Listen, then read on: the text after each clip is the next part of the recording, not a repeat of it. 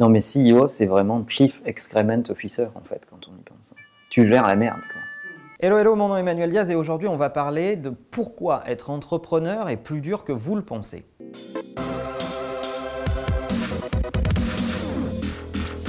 Et oui, être entrepreneur, c'est à la mode. Aujourd'hui, euh, certains diraient que si tu n'es pas entrepreneur, tu as raté ta vie. Je trouve ça euh, étrange, euh, un air du temps absolument douteux, parce que je ne pense pas qu'on soit entouré que d'entrepreneurs. Et le fait d'ouvrir tous les magazines, de lire systématiquement qu'il faut absolument être entrepreneur, est un peu dangereux de mon point de vue.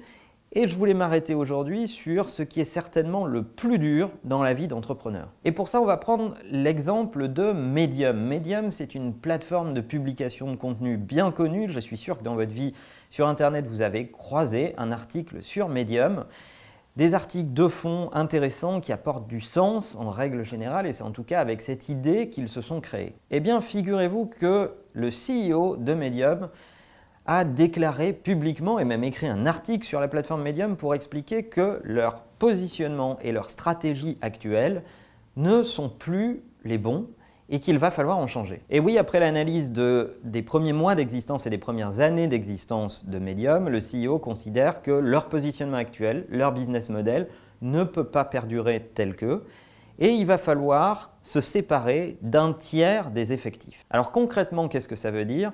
Ça veut dire que ce CEO va aller voir ses équipes et leur dire « tu as super bien bossé, tu as parfaitement exécuté la stratégie, mais il se trouve que cette stratégie n'est pas la bonne et qu'il va falloir partir. Et ça, c'est certainement le truc le plus dur quand on est CEO.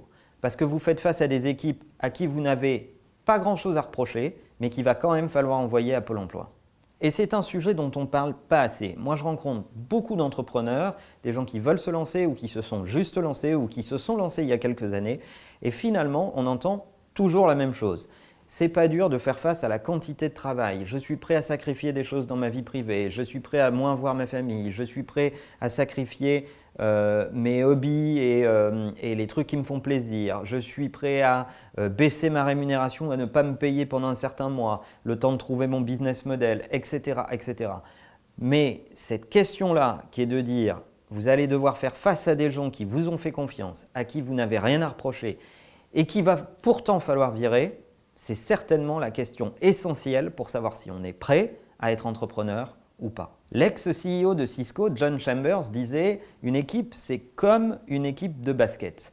Euh, une entreprise est structurée de la même façon. Vous choisissez une tactique, vous choisissez un plan de jeu et vous recrutez les meilleurs joueurs pour jouer ces tactiques et jouer ce plan de jeu. Et un jour, les performances de votre équipe baissent parce que la concurrence, les autres équipes, commence à lire votre jeu, commence à anticiper vos coups et commence à anticiper vos passes. Et il faut changer de plan tactique, il faut changer des fois de coach, il faut changer de stratégie. Et si on change de stratégie et de plan de jeu, on doit changer les joueurs. Alors vos anciens joueurs, ils n'ont pas démérité, ils ont parfaitement joué, ils ont certainement même des titres à leur actif et des victoires à leur actif, et vous allez quand même devoir aller les voir pour leur dire vous n'êtes pas les mieux placés pour exécuter le nouveau plan de jeu, la nouvelle tactique, je dois vous euh, virer au profit de nouveaux joueurs que je vais aller chercher. Et en fait, cette situation, elle est très dure et c'est certainement la question que vous devez vous poser avant de lancer votre boîte. Est-ce que vous êtes prêt à faire face à cela? Est-ce que vous êtes prêt à mener ce type de discussion les yeux dans les yeux avec des gens qui vous ont fait confiance, à l'expliquer clairement sans en faire un drame et essayer d'accompagner un maximum ce moment difficile? On n'en parle pas assez et pourtant c'est essentiel. Alors si vous êtes trop sensible, malgré tout le talent, toute la quantité de travail que vous êtes capable de mettre dans votre entreprise, si vous êtes trop sensible pour gérer ce genre de questions, eh bien ne devenez pas entrepreneur.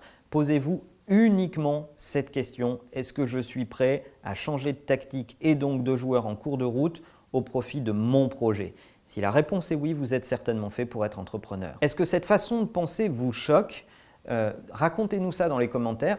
J'imagine que ça puisse être choquant quand on entend ça de l'extérieur, mais c'est ce qu'on essaye de faire dans Marche ou Crève, d'aborder tous les sujets, y compris les plus dérangeants pour vous faire réfléchir et vous aider à être performant dans ce monde qui nous entoure aujourd'hui. N'oubliez pas que Marche ou Crève existe aussi en podcast pour nous écouter dans le métro, en train de courir ou où vous voulez.